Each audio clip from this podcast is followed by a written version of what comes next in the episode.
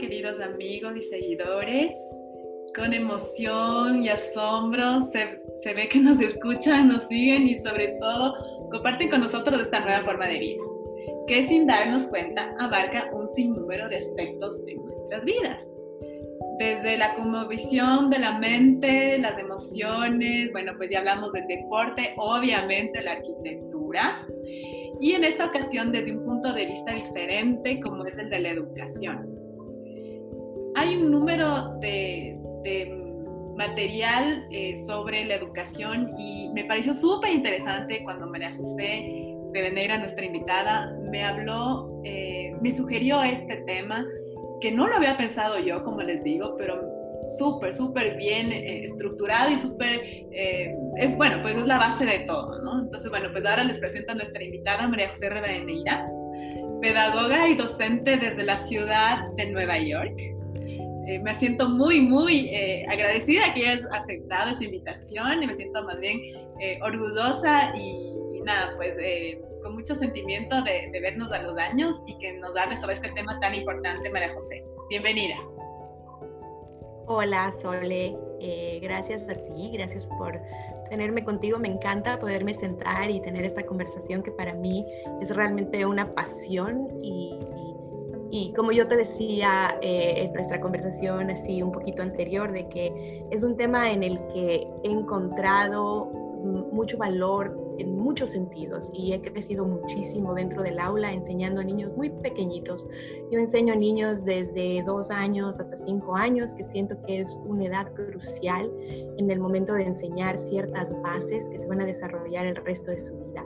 Y el minimalismo se ha convertido em, en, en una herramienta sumamente importante para mí, Sole, cuando yo pido o busco ciertas cosas en la educación de los niños, ¿no es cierto? Todos hablamos de lo importante que es que los niños se enfoquen, lo importante es que los niños aprendan a trabajar en una cosa a la vez, lo importante que es que los niños aprendan a hacer decisiones.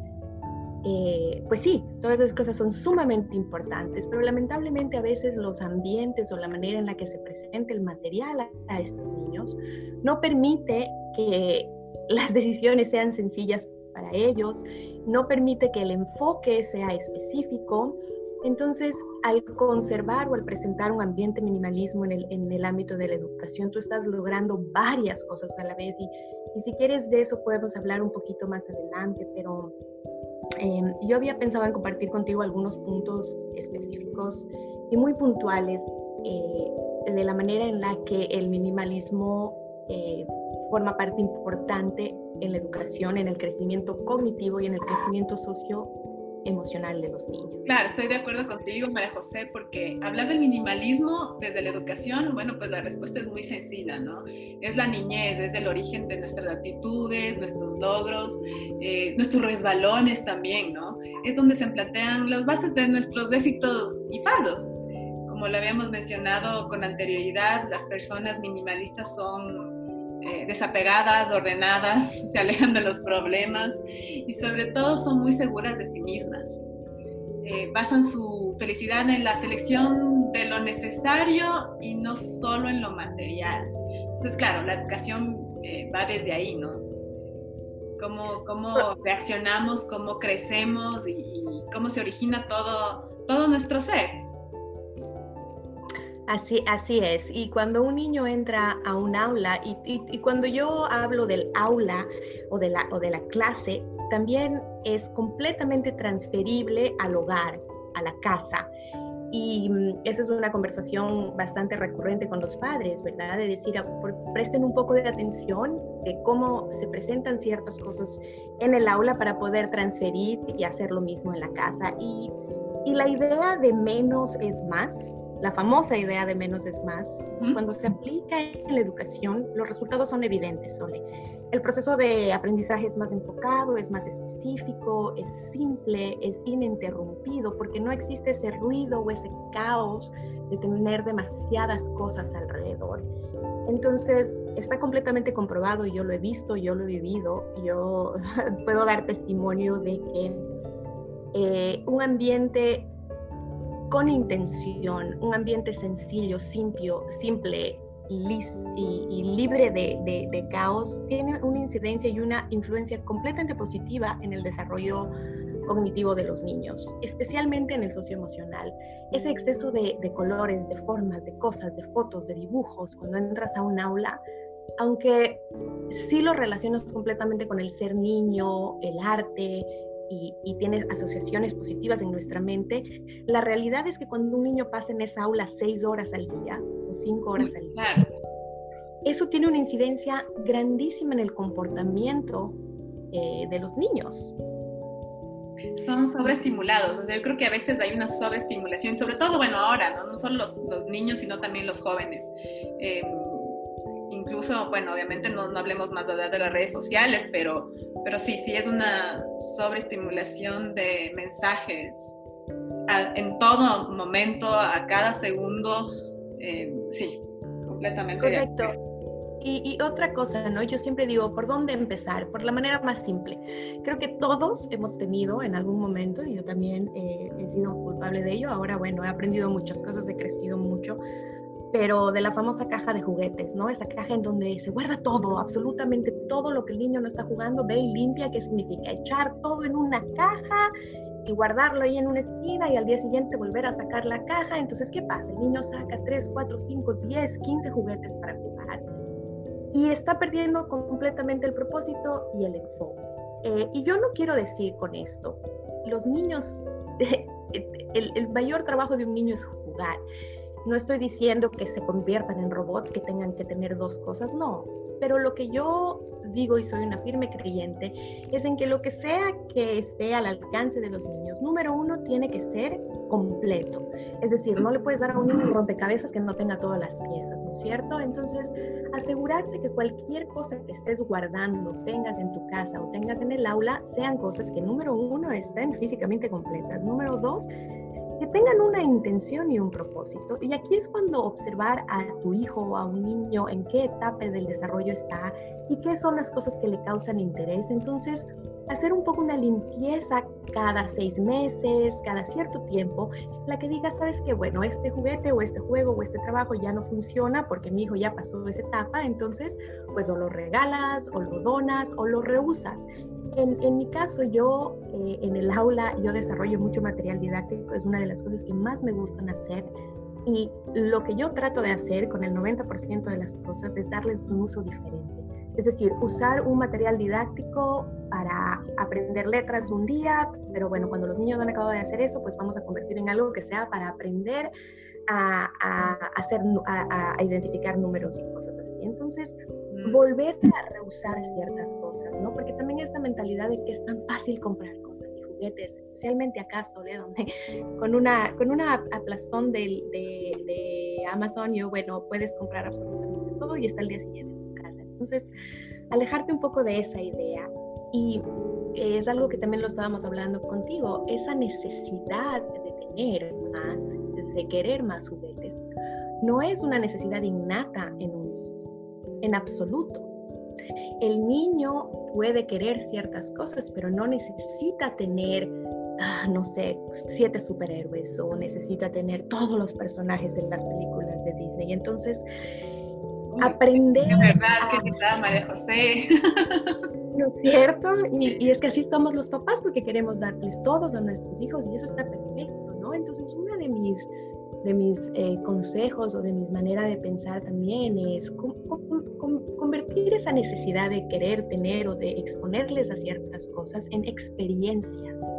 No, no necesariamente en cosas materiales, en ir al cine a ver una película fantástica en familia, después vamos a comer algo, o, o, o simplemente en las famosas fiestas de cumpleaños, o que que también se vuelven una, una montaña de, regalos, ¿no es cierto? Una competencia. Una competencia de, de, cuál es la mejor fiesta y, sigue esta, y sigue replicándose, ¿no? Esta necesidad de, es que si yo hice tal cosa voy a ser más querido, más aceptado, siempre confluye en este, en este mismo eh, concepto, ¿no? De que si tengo tal cosa, pues voy a ser más aceptado, o voy a ser más feliz, o mi hijo va a ser más feliz con esta fiesta.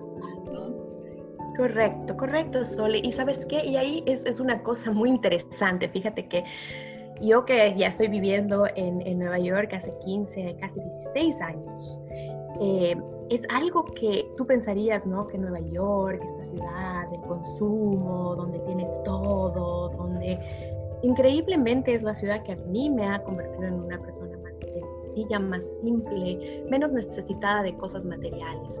Número uno, por el espacio, ¿no es cierto? Porque el espacio es restringido. Este, número dos, porque yo creo que es evidente que son las experiencias las que realmente dejan huellas y no las cosas y los juguetes. Em, y, y, aquí es otro de los retos que tenemos como profesoras, ¿verdad? ¿Cómo podemos nosotros presentar este tipo de experiencias sin la necesidad de, de presentar una variedad de material o de juguetes o de juegos a los niños? Y hay maneras de Em, porque todas esas cosas tienen una incidencia emocional, tienen una incidencia de crecer con madurez, porque una de las cosas que también hacemos y deberíamos hacer como padres y como educadores es tener conversaciones con los niños acerca de dónde vienen las cosas, ¿no es cierto? Todos estos muñequitos de plástico chiquititos que vienen en las sorpresitas, en las cosas, ¿de dónde vienen todas estas cosas? ¿Cuál es la historia? Claro, eso habíamos hablado justamente en lo de los tips del minimalismo, es saber el historial de cada cosa que tú compras. Esa es la, una de las, eh, uno de los parlamentos del minimalismo es cómo viene este juguete, de dónde, eh, qué recursos naturales eh, usó, esos recursos naturales que son finitos, ¿no? Y también, bueno, los, los niños no van a entender mucho este sentido, pero los padres sí, o sea, cuánto tiempo a mí me costó mi trabajo mi sustento para comprar tal o cual cosa. Correcto, correcto. ¿Y qué va a pasar con esas cosas cuando tú ya no las uses? ¿Cómo se van a descartar y qué incidencia va a tener eso en el medio ambiente? Em, entonces es todo, es todo un pensamiento, es todo un ciclo que lógicamente los niños cuando son pequeños no tienen esa información, y a medida que van creciendo, la van, la van a ir teniendo más, pero yo creo que está en nosotros, en los adultos, como educadores, como padres de familia, en, en instaurar ese tipo de, de, pensamiento, ¿no es cierto? En pensar en valorar el medio ambiente y las cosas de donde vienen, en presentar otra vez eh, la simpleza, ¿no? Yo siempre digo, cuando yo, yo hablo con, algunos padres de familia que a veces también necesitan hacer estos cambios radicales en, casa, porque se dan cuenta que en el aula el comportamiento del niño es, es muy positivo y después cuando, y después cuando llegan a, a la casa, pues el comportamiento del niño no es como el del aula y, muchas veces es exactamente eso. No quiero decir que siempre, a ver, vaya, no estoy, no quiero hacer las cosas más simples de lo que son, pero muchas veces hay pequeños cambios que se pueden hacer en casa, que se pueden hacer en el aula, que van a tener una incidencia sumamente positiva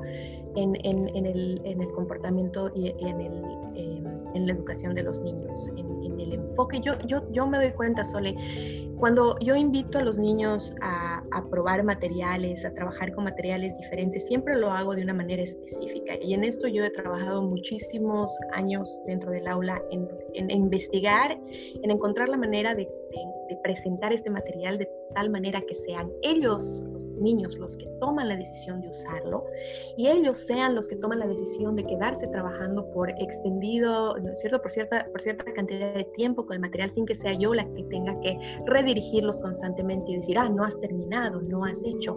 Em, y pasa, los niños desde muy temprana edad tienen la capacidad de tomar las decisiones sobre con qué es lo que quieren trabajar, siempre y cuando lo que tú les ofrezcas sea limitado, porque si es que yo les presento una, una, mesa con 12 cosas para trabajar, entonces la toma de decisiones se vuelve mucho más compleja en una cabecita tan pequeñita, ¿verdad?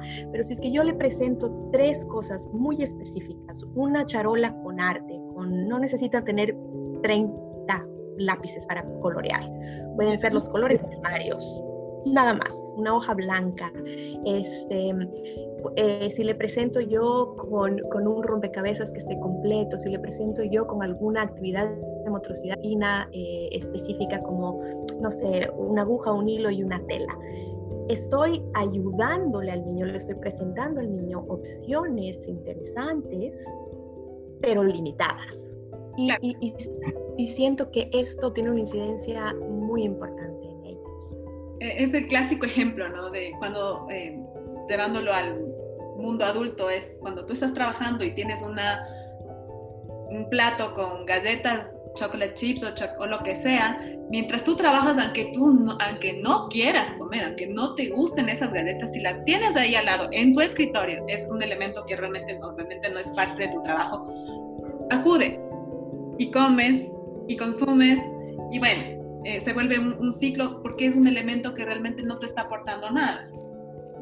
Y eso hablamos... Correcto, pero está ahí, ¿no es cierto? Y estamos, eso que estamos hablando simplemente de un plato de galletas, pero normalmente hay muchos escritorios de muchas personas que tienen un sinnúmero de cosas. Y eso te distrae. Quieras o no, tu, tu, mente no se enfoca justamente en lo que acabas de decir, no se enfoca en una sola actividad. Y eso es lo que también eh, el minimalismo habla, en que tienes que enfocarte obviamente en algo que, que sea una sola cosa y que te guste además. Correcto, que sea tu decisión, ¿verdad? No es algo que te imponen y te dicen esto es lo que tienes que trabajar, aunque muchas veces la educación lamentablemente ha sido así. Yo soy una firme creyente de que tiene que ser de, de otra manera, que son los niños los que tienen que elegir en qué quieren trabajar y nosotros nada más tenemos que presentar opciones. Es que todo viene desde la educación, María José. Todo viene desde la niñez, desde cómo estamos moldeados, porque eh, justamente de eso, José, eh, me, encanta que me expliques un poco más y, que ahondemos en ese tema porque es la base de todo, es de, donde, más bien de donde nace nuestra sociedad, o sea, los educadores son realmente los que nos ponen las luces para, para dirigirnos en nuestras vidas. Absolutamente. Y fíjate, Sole, que el minimalismo eh, dentro de la educación y el minimalismo como profesora no solamente eh, se ve o se, refleja en el uso de materiales, en el uso de juguetes, pero también en los mensajes que se da a los niños, ¿no es cierto? Yo a veces, eh, no, no, no a veces, realmente pienso y veo, por ejemplo, en el valor y la importancia de la comunicación no verbal. ¿No es cierto? Que no siempre todo tiene que ser dicho con 100 palabras, que muchas veces es mucho más eficiente usar tres palabras simples, concisas y cuando le das una explicación a un niño o cuando lo rediriges por alguna razón, que eh, decirle, ¿no es cierto?, todo un chorizo de una oración, esto no te tienes que hacer, esto tiene que ser hecho así.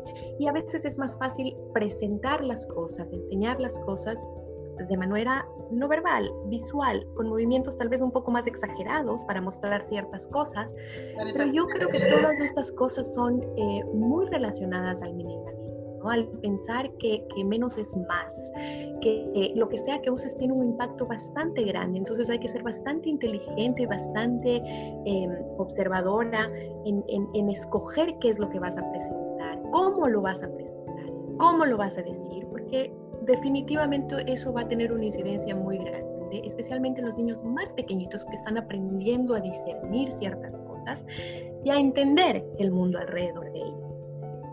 Em, entonces yo en este sentido creo que para mí, en mi, en mi rutina como, como profesora, como educadora, he encontrado un camino que está muy relacionado al, al, mismo, a esta simpleza de vivir con, pocas cosas. las profesoras tenemos una tendencia absolutamente grande a acumular cosas, porque siempre pensamos en que algún día vamos a usar esto. Uy, no, esto es precioso, lo voy a guardar, porque algún día cuando yo haga una lección sobre esto lo voy a guardar. Claro que sí, ese es el tema siempre. siempre y es una y es una y es una verdad absolutamente falsa este porque sabes qué muchas cosas se quedan en un closet y ahí termina ese apego es como que qué difícil romperlo. O sea, no es tan fácil. El minimalismo y la, filosofía minimalista se dice fácil, pero tomar esas decisiones son las que realmente nos cuestan.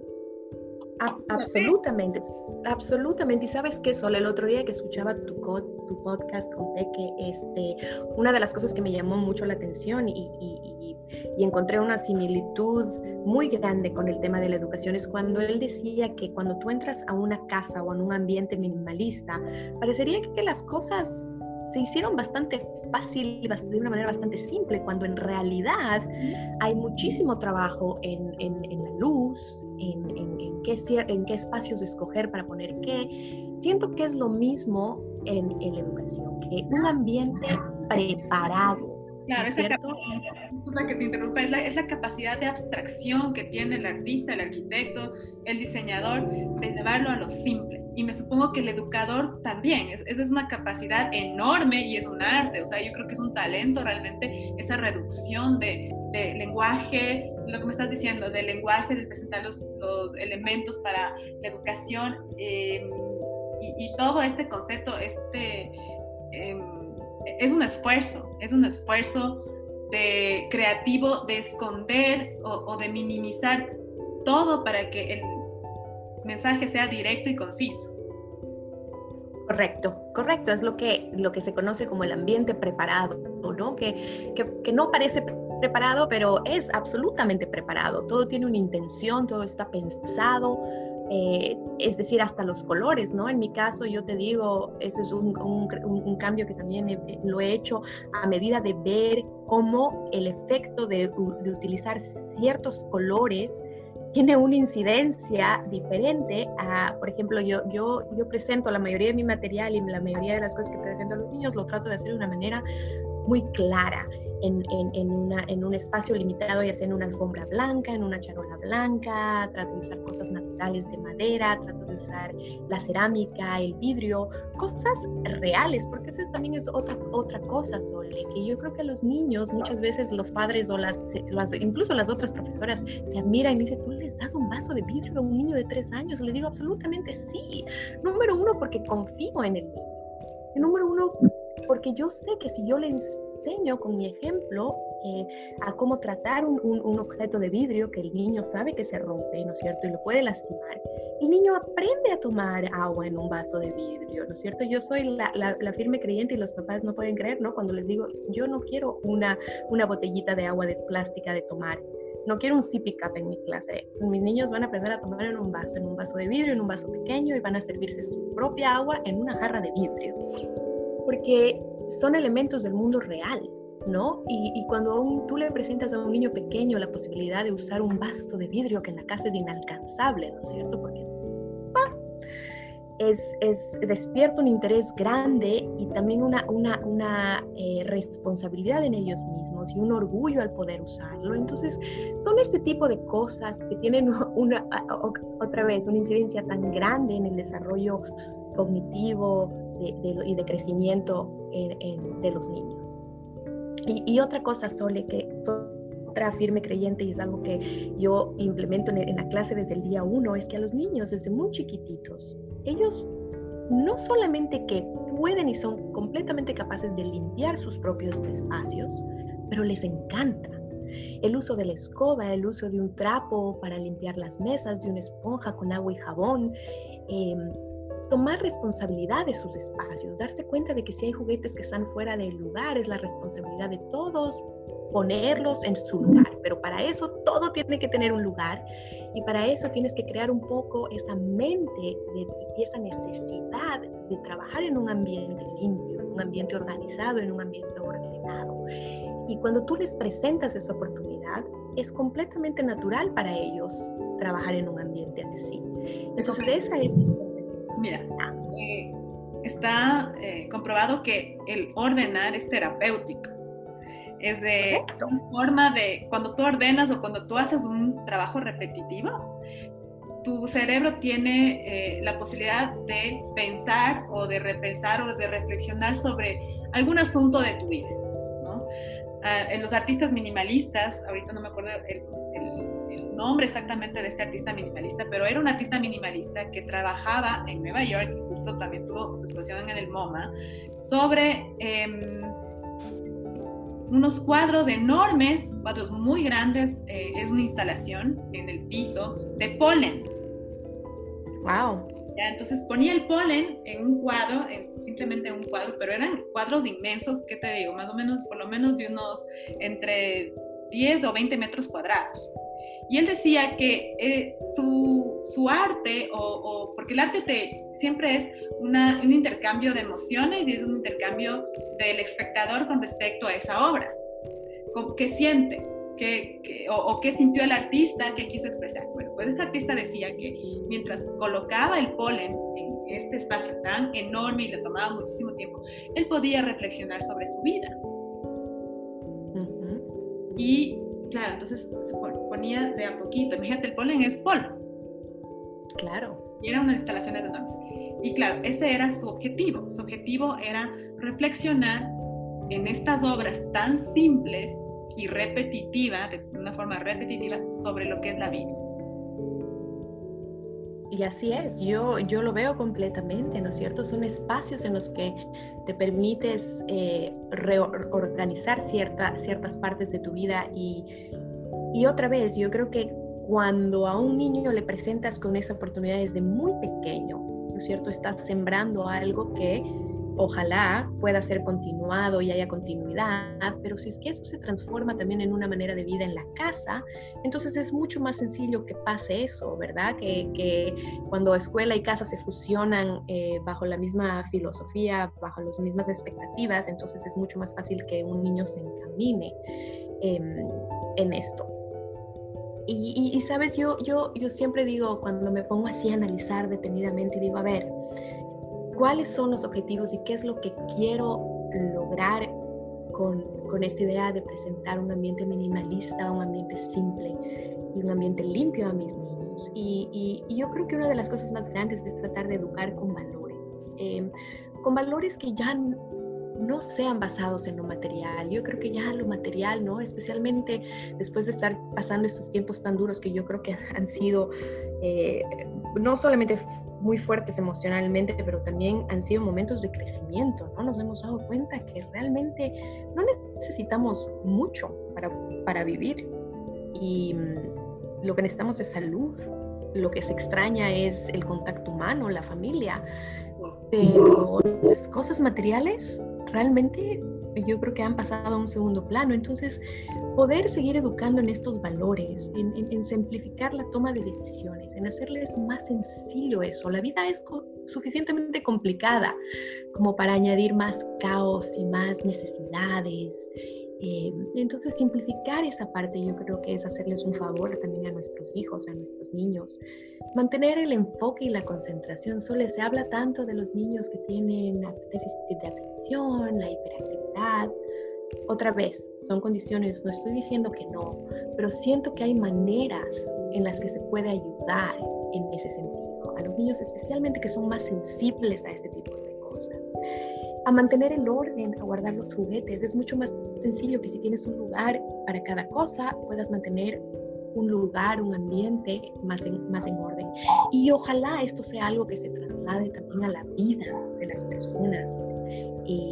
Y, ¿no es cierto? Y, y, no, y, no, crezcamos y no seamos eh, víctimas de, de, querer tener más y de, y de poder enseñar lo que tenemos. Y yo siento que eso es una de las cosas que increíblemente, como te estaba hablando antes de Nueva York, es tan lindo, ¿no?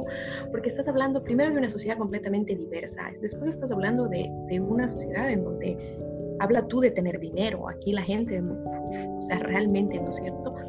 Pero la manera en que esta gente vive y la sencillez con la que vive es algo que a mí me ha llamado la atención profundamente. Porque tú puedes estar hablando de, eh, eh, de, una persona que tiene un, bueno, un, CEO de una empresa, lo que sea, pero igual es gente que al vivir en una ciudad que quieras o no, por más dinero que tengas, te, restringe en, en, espacios. Eh, otra vez creas, de, ya no necesitas tantas cosas, sino que lo que tienes es poco, conciso y que tiene un valor importante o especial para ti. Y la otra cosa es aprender a valorar la naturaleza, el medio ambiente, las cosas naturales, lo lindo, el planeta, la tierra. Nuestros niños son y van a ser los encargados de eso. Entonces, si nosotros podemos poner un poquito de conciencia en eso, eh, yo creo que estamos haciendo muchísimo, Sole. Y, poco a poco, como tú dices, no es una filosofía fácil, se requiere mucha práctica, mucho ejercicio mental, mucho ejercicio emocional, pero los resultados son evidentes, son lindos y, yo me siento muy contenta de haber podido encontrar esa, esa luz o ese camino que han tenido una influencia tan grande en la manera en la que yo enseño a los niños y en la manera en la que yo me relaciono. Mira, María José, me acabas de decir algo, eh, tú puntualizaste algo que me pareció importante, eh, es sobre esta confianza que los niños tienen al llegar a tu clase. Eh, es como que un espacio confiable, un espacio seguro, un espacio limpio, un espacio eh, nítido donde sus ideas pueden ser eh, expresadas sin miedo. Entonces, eh, justamente el minimalismo o el diseño minimalista en mi casa, porque obviamente yo soy diseñadora, habla sobre eso, habla sobre que estos diseños minimalistas, estos espacios minimalistas, tienen una connotación de confiabilidad. Y esa confiabilidad, esa confianza que, que nos da, es lo que nos da esa calma, esa tranquilidad, eh, ese espacio en, en, el que las emociones y las ansiedades disminuyen. Así es, Así es, y es, es absolutamente evidente, Sole. Yo soy el testigo, eh, un testigo grande, he pasado muchos años en, el aula, han pasado por mí muchos niños y definitivamente yo puedo ver esa esa mm, incidencia en el ámbito socioemocional de crecimiento, de calma, de paz, de tranquilidad y como dices tú, de confianza, de sentirte valorado, de sentirte tranquilo, que yo creo que es primordial para poder eh, desarrollarte en, áreas diferentes. Claro que sí.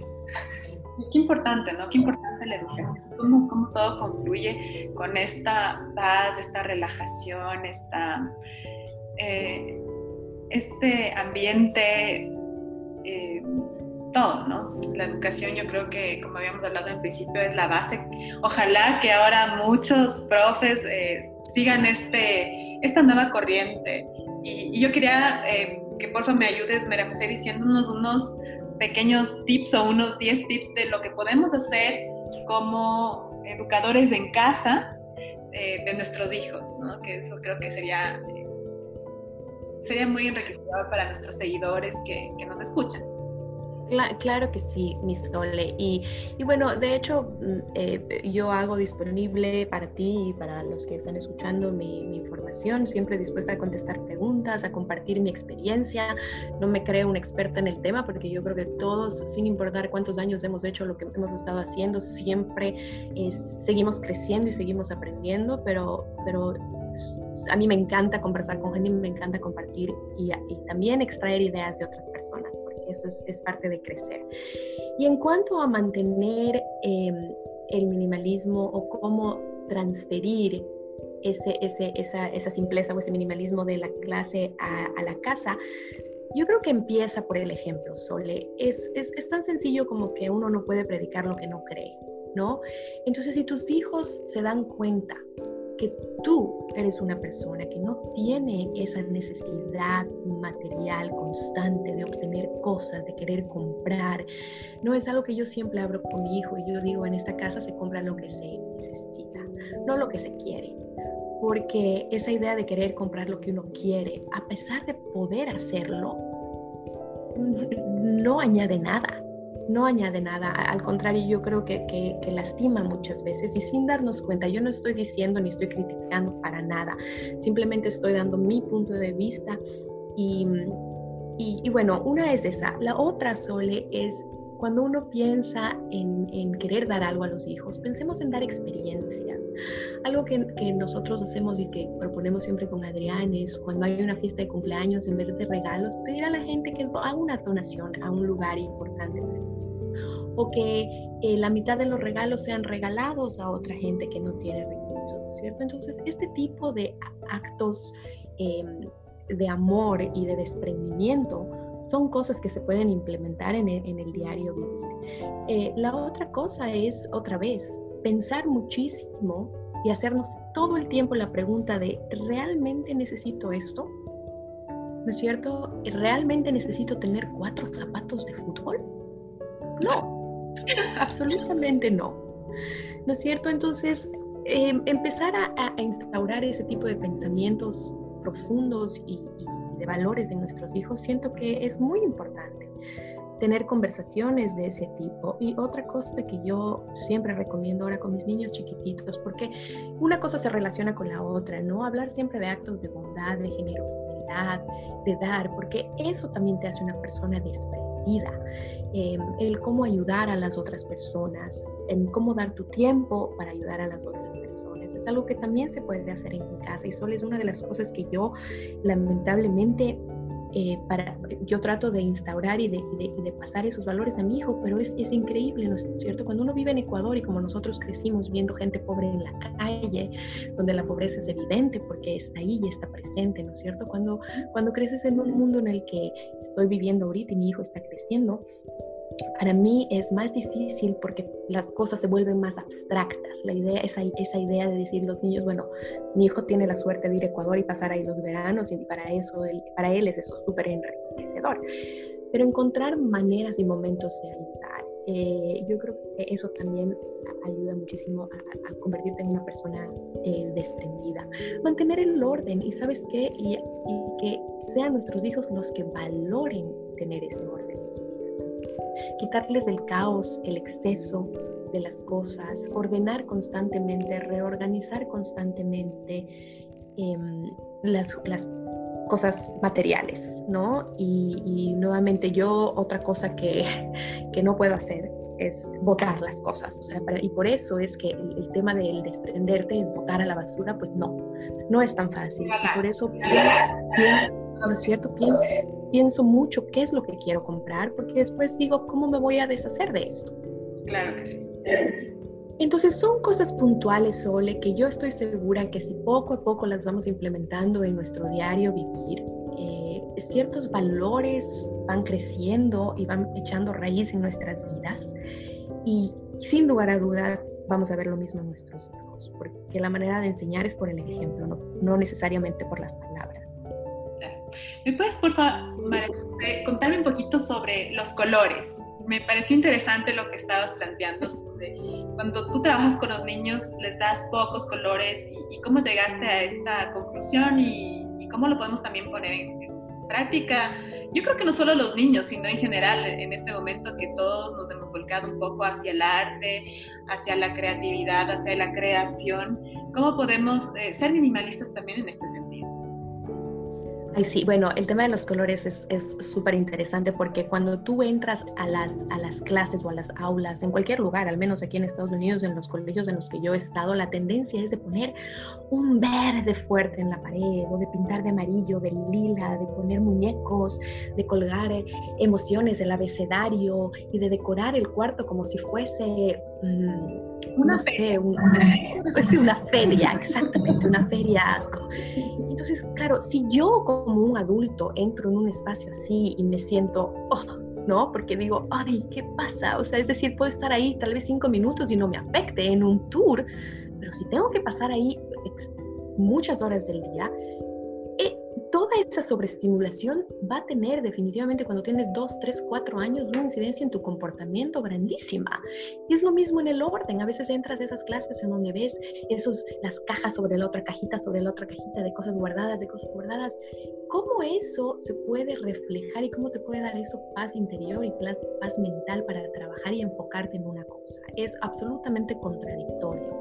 Entonces yo me he dado cuenta que los, los colores naturales, bueno, eh, la gente de Montessori, la gente de Reggio Emilia, todos ellos que son un poco más eh, tirados a este lado, de valorar las cosas más simples, más claras, más naturales, te das cuenta como al presentarle a un niño, si tú le presentas a un niño un espacio limpio, claro, iluminado, con pocas cosas, increíblemente la tendencia del niño va a ser escoger algo así que algo desordenado, caótico, dentro de, sobre una alfombra verde de colores donde no puedes ni siquiera identificar las fichas, las piezas. Em, entonces, hay ciertos cambios, por ejemplo, una cosa que yo hago es limitar el área de trabajo de cada niño con una pequeña alfombrita blanca. Y esto es muy Montessori. Pero tiene una incidencia no solamente porque eh, aprenden a, limitar y a delimitar su área de trabajo, ¿no es cierto? Porque el aula se comparte, el aula es de todos, no es de un niño. Y por otro lado, te, te, eh, restringe y te obliga de cierta manera a mantener el material organizado si estás trabajando con un rompecabezas, si estás trabajando en algo que sea de múltiples pasos. Entonces, todas estas cosas. ¿Y por qué una alfombra blanca? Porque es clara, porque es luz. ¿Por qué una charola blanca? Porque es clara, porque es luz. Cuando yo escojo, eh, eh, eh, siempre trabajamos con muchas cositas pequeñitas. Siempre escojo cosas de cerámica blancas, escojo madera, madera natural, lo más natural. Y sí, a veces me cuesta un poquitito más, pero sé que es algo que voy a seguir usando ilimitadamente. Y ese es el, secreto de saber escoger ciertas cosas que tienen un valor un poquito más, más grande, Sole. Pero en general, por ejemplo, cuando se trata de arte, un niño explorar el arte, yo creo que los niños tienen que explorar. Yo, Sole, aparte yo soy una artista que una artista frustrada. Todos los cuadros que hay en mi casa son míos. Yo he pintado, no sé, 14 cuadros diferentes y me encanta. Pero dentro de todo, tú puedes tener un, cuadro lleno de colores, pero eso no significa que al niño le tienes que dar 24 opciones. Se puede pintar por pasos, se puede aprender a mezclar colores. Puedes empezar por los primarios y después hacer colores secundarios. Es decir, el proceso educativo puede estar incorporado en, toda esa parte, a enseñarle a usar materiales naturales, en salir a la naturaleza y recoger hojas, en, para hacer un collage. Todo ese tipo de cosas siento que eh, es lo que a mí me fascina de la educación, que es tan rica y que se pueden explorar cosas tan diferentes y que, y que todo es, funciona fuera de una caja. No hay una sola manera de hacer las cosas bien. Y por eso me encanta hablar con otros profesores porque siempre aprendo y siempre es enriquecedor para mí. Es increíble esta conexión entre el minimalismo y la sustentabilidad, ¿no? Eh, es, es casi como una contiene a la otra. Correcto. Absolutamente, ¿no? Y ese amor por la naturaleza y el apreciar y el querer y el valorar lo que nos da y, el agarrar las cosas que nos da con amor, ¿no? Y el cómo tratar a las plantas. Yo siempre tengo una planta en mi clase y hablamos de la importancia de cuidarla, de limpiarla, de quererla. Em, ese tipo de cosas. La naturaleza es generosa, es generosa, infinitamente generosa infinitamente generosa, pero sabes, Sole, lamentablemente sus recursos no son infinitos y, y eso es algo que nuestros niños tienen que empezar a tomar conciencia y nosotros como adultos tenemos también que hacerlo y, dar ejemplo. Así es, correcto. Bueno, pues María José, muchas gracias por estar con nosotros este, en este sexto podcast, que la verdad estoy súper contenta porque veo que hay gente súper valiosa como tú, que aporta eh, increíblemente a, una, a esta nueva forma de vida que yo creo que justamente con esto de, esta nueva situación por la que vivimos, nos hace reflexionar, nos hace darnos cuenta de nuestros errores, de cómo hemos venido actuando en, nuestro, en nuestro pequeño mundo, ¿no? En nuestro pequeño planeta y sobre todo esta necesidad de cambiar. Así es, mi sol. Sí, me encanta hablar contigo. Eh, siempre he considerado que eres un alma grande, un alma generosa y me encanta lo que estás haciendo. Me encanta que haya, como dices tú, que el minimalismo se puede enfocar en áreas tan diferentes, ¿no? Yo creo que esto es tan enriquecedor porque es casi, casi un, un sinfín, un sin límite de historias que vas a poder contar. Y, y otra vez, eh, estoy disponible para lo que quieras, siempre contenta de compartir. Yo creo que tenemos otro podcast, o sea, es lo que me gusta de, de haberme conectado con, con, tanta gente amiga, ¿no?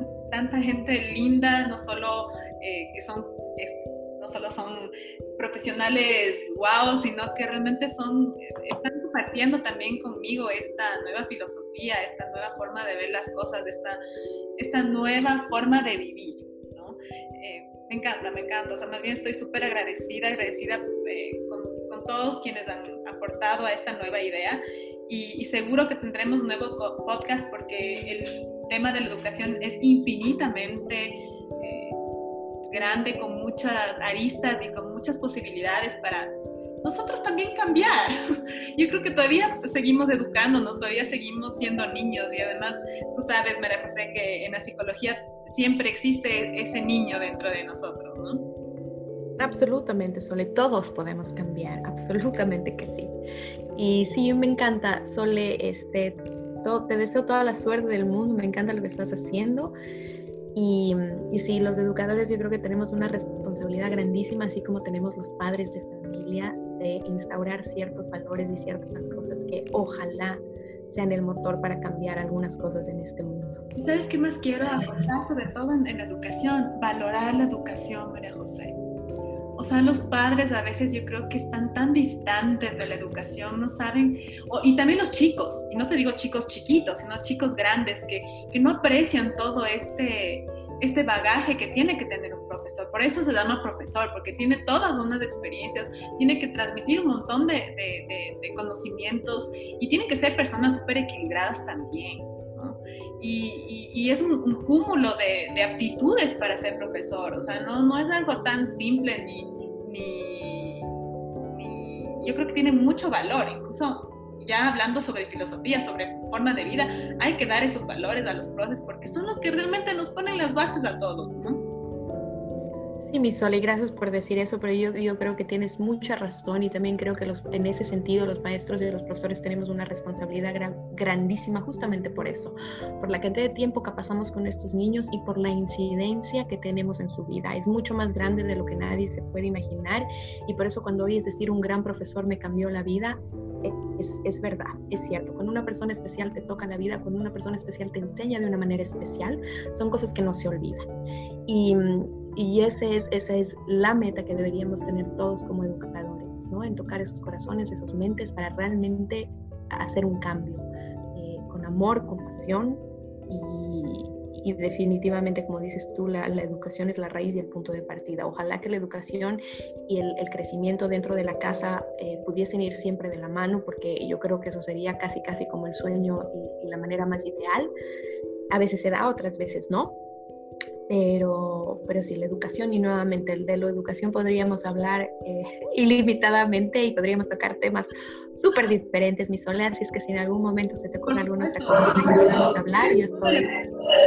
Específicamente sobre la educación, porque sí, es, es yo creo que es importante que nuestros seguidores uh, asumamos como nuestra responsabilidad también esa, esa visión de la educación de nuestros hijos, de de nuestros jóvenes, de nosotros mismos, ¿no? un poquito así en retrospectiva de justamente estos profes que realmente nos dieron una luz, una luz, eh, un camino.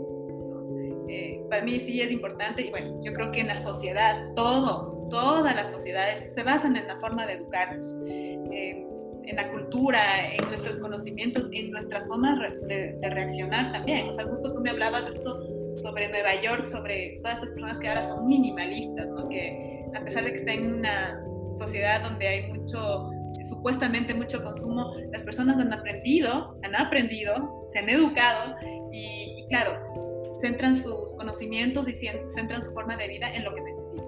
Y lo mismo pasa en Suecia, te cuento. Así es, así es. Sueca, y justo contaba lo que tú decías, ¿no? que decía que puede haber, en Suecia hay gente muchas posibilidades, pero que es tan equilibrada la igualdad, ¿no?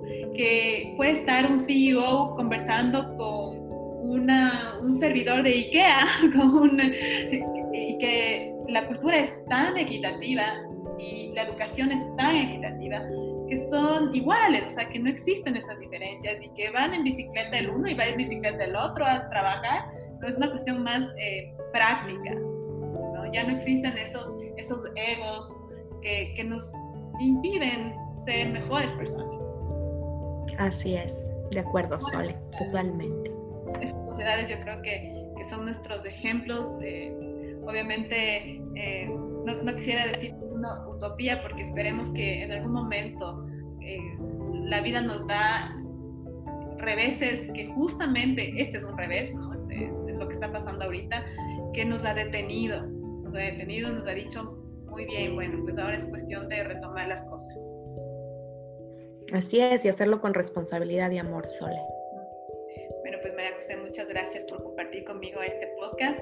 Seguro que estaremos en un siguiente podcast contigo también hablando sobre educación y cómo, cómo ¿sabes lo que me gustaría, María José? No sé qué opinas de esta idea. Te voy a poner para ver si es que vamos a hablar en el siguiente podcast sobre esto, sobre cómo educarnos los grandes.